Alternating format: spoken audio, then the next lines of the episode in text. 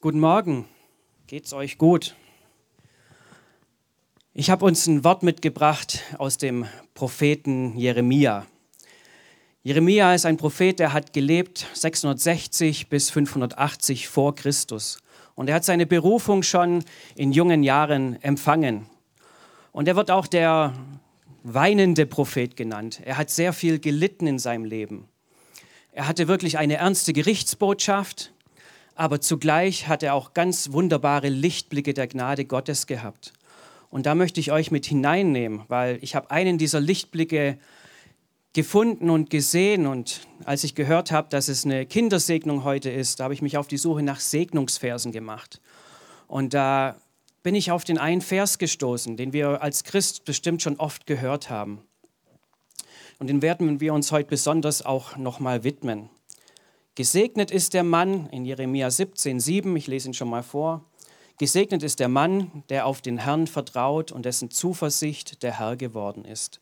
Denn, wird, denn er wird sein wie ein Baum, der am Wasser gepflanzt ist und seine Wurzeln am Bach ausstreckt, der die Hitze nicht fürchtet, wenn sie kommt, sondern seine Blätter bleiben grün, auch in dürren Jahr braucht er sich nicht zu sorgen und er hört nicht auf, Frucht zu bringen. Und das möchte ich dir auch jetzt schon mal zusprechen, Moja, dass dieses Wort, dass du gepflanzt bist am Wasser wie ein Baum und dass du deine Hoffnung und Zuversicht auf den Herrn setzen kannst und darfst und dass du gute Frucht für das Reich Gottes bringen wirst. Gehen wir ein Stück zurück zu Jeremia 16. Da kündigt Jeremia an, dass er sein Volk, sein Land wiederherstellen wird und dass er dort, wo das Volk vertrieben worden ist, wieder zurückführt in sein verheißenes Land. Das lesen wir in Jeremia 16, 14. Und in weitere Verse erfahren wir auch uns was über uns Christen. Da steht nämlich drinne, dass wir kommen werden und ihn anbeten werden, dass wir zu ihm kommen werden und uns fragen werden, wie kann ein Mensch sich selbst Götter machen? Das sind ja gar keine Götter. Und Gott gibt hier uns schon eine Verheißung auf Heiden und auf Juden. Dieses Wort, das Jeremia spricht, ist an die Juden gerichtet. Aber er hat auch schon uns im Blick und das vor Christus. Und ich möchte einfach die Schrift lesen von Jeremia 17 ab, Vers 1. Die Sünde Judas ist aufgeschrieben mit eisernem Griffel und eingegraben mit diamanter Spitze in die Tafel ihres Herzens und auf die Hörner eurer Altäre. Wie sie an ihre Kinder gedenken, so auch an ihre Altäre und ihre Astarten bei den grünen Bäumen auf den hohen Hügeln. Du, mein Berg in der Landschaft, deine Habe und alle deine Schätze will ich zur Beute preisgeben. Deine Höhen um der Sünden willen in deinem ganzen Gebiet. Und du wirst, und zwar durch deine Schuld, dein Erbteil fahren lassen müssen, das ich dir gegeben habe. Und ich will dich deinen Feinden dienstbar machen in einem Land, das du nicht kennst. Denn das Feuer das ihr in meinem Zort angezündet habt, soll ewig brennen. Jeremia hat den Fall Jerusalems vorhergesagt durch Nebukadnezar. Und er spricht das Volk Juda ganz klar in seiner Schuld und Sünde an. Er sagt, ihr habt andere Götter neben mir. Ich bin ein eifersüchtiger Gott und eure Sünde ist tief eingraviert. Es ist nicht wie eine Schriftrolle geschrieben mit Tinte. Nein, es ist mit eisernem Griffel auf ein harten, hartherziges Stein geschrieben mit diamantener Spitze. Und es macht uns deutlich, wie schwer die Sünde Judas wiegt. Und es geht weiter in Vers 5. Fluch und Segen hängen davon ab, auf was der Mensch vertraut. Und in Vers 5 steht, so spricht der Herr, verflucht ist der Mann, der auf den Menschen vertraut und Fleisch zu seinem Arm macht und dessen Herz vom Herrn abweicht. Er wird sein wie ein kahler Strauch in der Einöde. Er wird nichts Gutes kommen sehen, sondern muss in dürren Wüstenstrichen hausen, in einem salzigen Land, wo niemand wohnt. Und dann kommt der Segensteil, der Segensvers. Gesegnet ist der Mann, der auf den Herrn vertraut und dessen Zuversicht der Herr geworden ist. Denn er wird sein wie ein Baum, der am Wasser gepflanzt ist und seine Wurzeln am Bach ausstreckt, der die Hitze nicht fürchtet, wenn sie kommt, sondern seine Blätter bleiben grün. Auch in einem dürren Jahr braucht er sich nicht zu sorgen und er hört nicht auf, Frucht zu bringen. Überaus trügerisch ist das Herz und bösartig, wer kann es ergründen? Ich, der Herr, erforsche das Herz und prüfe die Nieren, um jeden Einzelnen zu vergelten, entsprechend seinen Wegen, entsprechend der Frucht seiner Taten. Wie ein Rebhuhn das Eier brütet, die es nicht gelegt hat, so ist er, wie ein Vermögen erwirbt. Aber nicht auf rechtmäßige Weise. In der Mitte seiner Tage muss er es verlassen und an seinem Ende ist er ein Narr. O du Thron der Herrlichkeit, erhaben von Anbeginn, du Ort unseres Heiligtums. Herr, du Hoffnung Israels, alle, die dich verlassen müssen, zu Schanden werden. Ja, die, welche von mir weichen, werden auf die Erde geschrieben werden. Denn sie haben den Herrn verlassen, die Quelle lebendigen Wassers. Und dann noch ein Vers aus Jeremias Gebet. Heile du mich, Herr, so werde ich heil. Hilf du mir, so ist mir geholfen. Denn du bist mein Ruhm. Der Vers 7, der Segensvers, denke ich, spricht sehr in unsere Zeit. Es spricht eine Dürre an. Es spricht eine Dürre an, wie wir sie vielleicht jetzt gerade erleben. Wenn ihr die Nachrichten anschaut, dann seht ihr, der Rhein ist, Wasserstand ist niedrig, der Gardasee ist schon weit, hat nur noch 60 Prozent seines Wassers. In äh, Kroatien oder Serbien ist ein Fluss auch fast verschwunden, dass man die Kriegswracks sieht wieder. Wenn ihr euch hier umschaut, wir sind im Sommer, es sieht hier aus wie Herbst. Hier liegen Blätter, braune Blätter, es ist aber nicht Herbst. Die Bäume haben kein Wasser. Es ist eine Dürre. Und ich glaube, diese, dieses Wort spricht sehr in unsere aktuelle Lage hinein, weil wir es uns auch jetzt vorstellen können, was es heißt, gepflanzt am Wasser zu sein. Gepflanzt zu sein, Wurzeln zu haben, die Nährstoffe, die Wasser ziehen. Und ich sehe auch die Situation in Deutschland, wo ich frage, haben wir eine Dürre? Nicht nur eine Dürre im, in der Natur, sondern auch eine geistliche Dürre. Und wenn ich da auf ähm, unsere Regierung gucke, die wir regelmäßig segnen, für die wir regelmäßig beten, die keine leichte Aufgabe haben, so habe ich doch meine Fragen. Wenn ich folgende Aussagen höre von einer der jüngsten Abgeordneten oder Mitglied des Bundestags, die jüngste ähm, Abgeordnete in Deutschland, die Emilia Fester, die kürzlich gesagt hat, wir brauchen in Deutschland keine Religion, wir brauchen keinen Gott. Und da frage ich mich, diese, diese geistliche Realität, diese geistliche Dürre, die vielleicht in Deutschland herrscht, schaut euch um, wir sind eine kleine Gruppe an Menschen, eine kleine Gemeinschaft. Wir sind Gläubige. Aber wenn wir in die Gesellschaft sehen, dann sehen wir, wie sich Menschen, eine Gesellschaft mehr und mehr von Gott abwendet. Ich glaube, dass solche Aussprüche auch Auswirkungen haben. Das, was in der unsichtbaren Welt vielleicht passiert, wird sichtbar in der sichtbaren Welt. Und wenn wir vom Segen sprechen,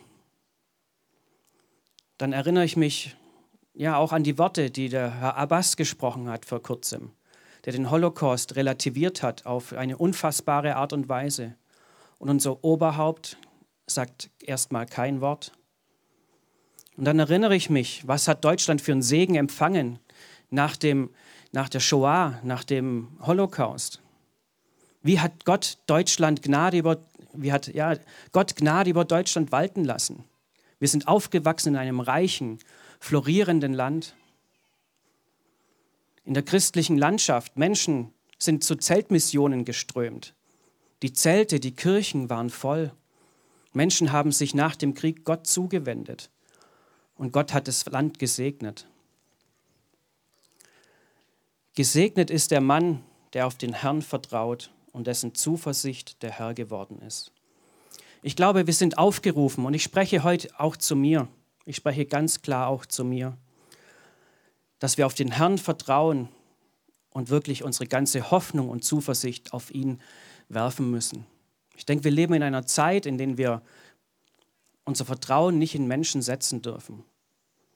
Weil, so spricht der Vers 5, so spricht der Herr, verflucht ist der Mann, der auf Menschen vertraut und Fleisch zu seinem Arm macht und dessen Herz vom Herrn abweicht. Und über das Herz lesen wir auch im Vers 9. Und in der westlichen Welt ist das Herz der Sitz der Gefühle. Aber im hebräischen Denken, da ist das Herz viel mehrdimensionaler. Es ist der Sitz der Gedanken. Es ist der Sitz des Willens. Es ist der Sitz der Emotionen. Und Motivation, der Sitz der Motivation. Und Gott spricht, dass er uns erforschen möchte, aufgrund unserer Gedanken, Gefühle, Motivation und wie wir handeln.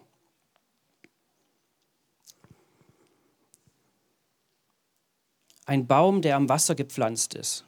Als ich in Israel war, in der Wüste, da waren nicht so viele Bäume wie hier. Und ich sehe, wie ihr Bäume schätzt. Ihr sitzt im Schatten eines Baumes. Und so ging es mir in Israel auch. Weit und breit, Negev, Wüste. Und vereinzelt stand mal eine Akazie. Und sie hat Schatten gespendet. Und diese Akazie, die muss ich euch sagen, die hat eine Pfahlwurzel, die gehen bis zu 80 Meter tief in die Erde und holen sich da ihr Wasser. Wir sollen sein wie ein Baum, der am Bach gepflanzt ist. Und ich bin darauf gekommen, der Feigenbaum, den Jesus, der Feigenbaum ist ein Weltrekordler. Wusstet ihr das? Der Feigenbaum wird auch in der Bibel erwähnt. Der Feigenbaum hat, wie ich das gesehen habe, gelesen habe, eine Wurzeltiefe von 120 Meter. 120 Meter geht die Wurzel eines Feigenbaums tief. Und er braucht keine Dürre zu fürchten, weil er ist verbunden mit der Quelle. Und ihr wisst, wer unsere Quelle ist? Wisst ihr, wer unsere Quelle ist? Wenn nicht, dann müsst ihr nachher schleunigst vorkommen, dann reden wir da mal drüber.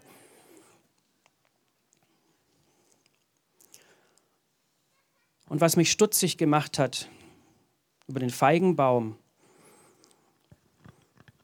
das ist eine Geschichte, die ich erst nicht oder viel lange auch nicht verstanden habe. Als Jesus mit seinen Jüngern von Bethanien ausläuft und an dem Feigenbaum vorbeikommt und es ist keine Frucht an dem Feigenbaum. Ja, und er verflucht diesen Feigenbaum, weil er Hunger hat und was essen will, obwohl es nicht die Zeit für Früchte war.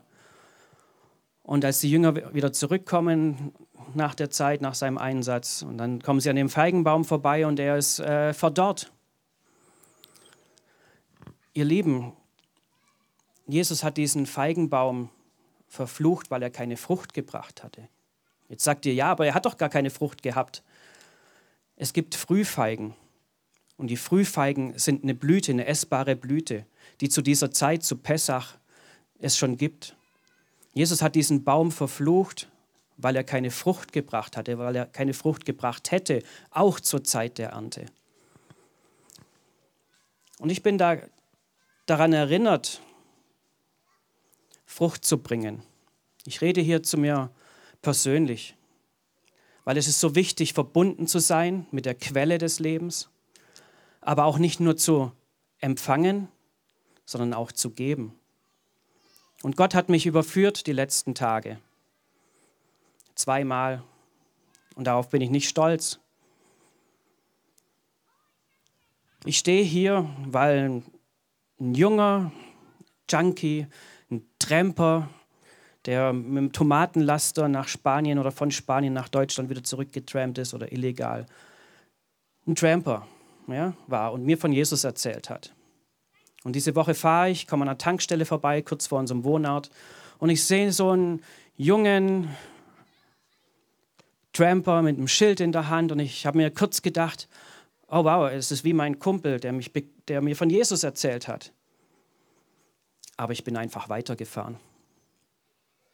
Und habe mir gedacht, ah ja, eigentlich hätte ich den ja einladen können, der hätte bei uns duschen können, den hätte ein Essen gekriegt und so weiter.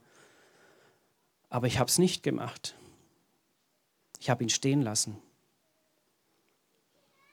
Und es tut mir leid, weil ich habe nur empfangen und ich habe nicht gegeben.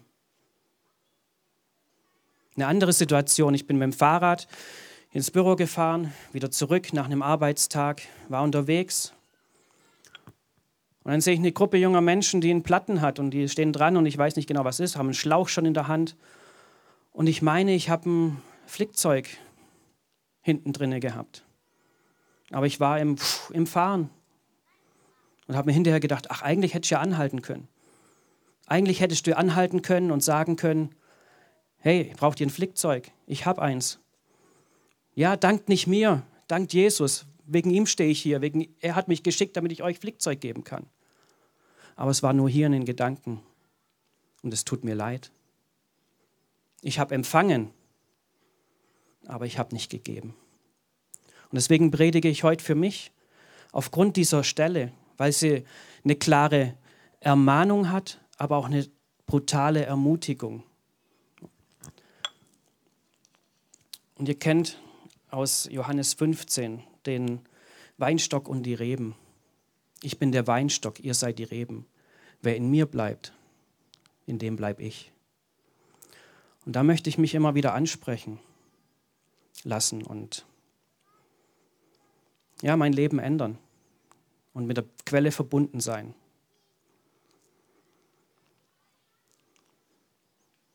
Vielleicht geht es dir auch so. Wir sollen ein Segen sein. Wir sollen ein Segen sein, gerade in dieser Zeit, gerade als Gemeinschaft, gerade als Gemeinde. Ich denke, wir müssen füreinander da sein und miteinander füreinander den Herrn dienen. Mit aller Annahme unserer Fehler, mit aller Annahme, wie wir sind und dass wir echte Gemeinschaft untereinander haben. Weil wir haben eine Botschaft, die diese Welt braucht. Wir haben das Kostbarste, was es auf dieser Welt gibt. Es ist nicht Gold, es ist nicht Silber, es sind keine Bitcoins oder irgendwas. Es ist das Wort Gottes. Diese drei, vier Zentimeter beinhalten das komplette Leben. Das ist ein Schatz. Und es ist ein Schatz voller Segen. Da sollen wir füreinander da sein. Volker, du hast gerade dein, deine Tochter auf dem Arm, ich weiß. Aber darf ich dich bitten, vorzukommen? Oder Miriam, es dürft ihr jetzt entscheiden, wo sich gerade die Moja wohler fühlt. Ja, du brauchst die Hände frei, Entschuldigung. Ja, ich weiß, ich, ich habe ich hab auch Kinder, drei Kinder, und es fällt mir schwer, die immer auch abzugeben, wenn ich die auf dem Arm hatte. Ich habe euch, noch ein, hab euch noch ein schönes Bild zum Abschluss ähm, aus Israel mitgebracht. Das ist ein Handtuch und es ist bedruckt. So, nee, nee, längs halten. Das, du bist groß, deswegen habe ich dich ausgesucht. Das ist ein, oben seht ihr den See Genezareth, unten seht ihr das Tote Meer. Und in Israel gibt es eine Geschichte. Der See Genezareth, der hat einen Zufluss, hier von oben. Der See Genezareth empfängt. Der See Genezareth ist gesund, er ist voller Fischreichtum, da ist Leben. Aber der See Genezareth hat auch einen Abfluss, der Jordan. Ja? Der gibt den Jordan und füttert den, das Tote Meer. Und das Tote Meer, es ja auf dem Bild, es ist, sieht jetzt nicht so gesund aus, es ist ein bisschen so verkniffenes Gesicht. Das Tote Meer birgt kein Leben oder fast kein Leben in sich. Es ist einfach krank. Aber die Sache ist die, das Tote Meer hat keinen Abfluss. Es nimmt nur auf. Versteht ihr? Der See Genezareth hat einen Zufluss und einen Abfluss. Es ist ein Empfangen und ein Geben und es ist Gesundheit. Und dann gibt es das Tote Meer, es empfängt nur und gibt nicht. So wie ich mit dem Tramper, so wie ich mit den Fahrradfahrern. Ich möchte ein See Genezareth sein. Ich möchte ein See Genezareth sein. Danke. Und deswegen möchte ich auf Jeremia zurückkommen. Der ruft in Jeremia 17, Vers 14, Heile du mich, Herr, so werde ich heil. Hilf du mir, so ist mir geholfen, denn du bist mein Ruhm.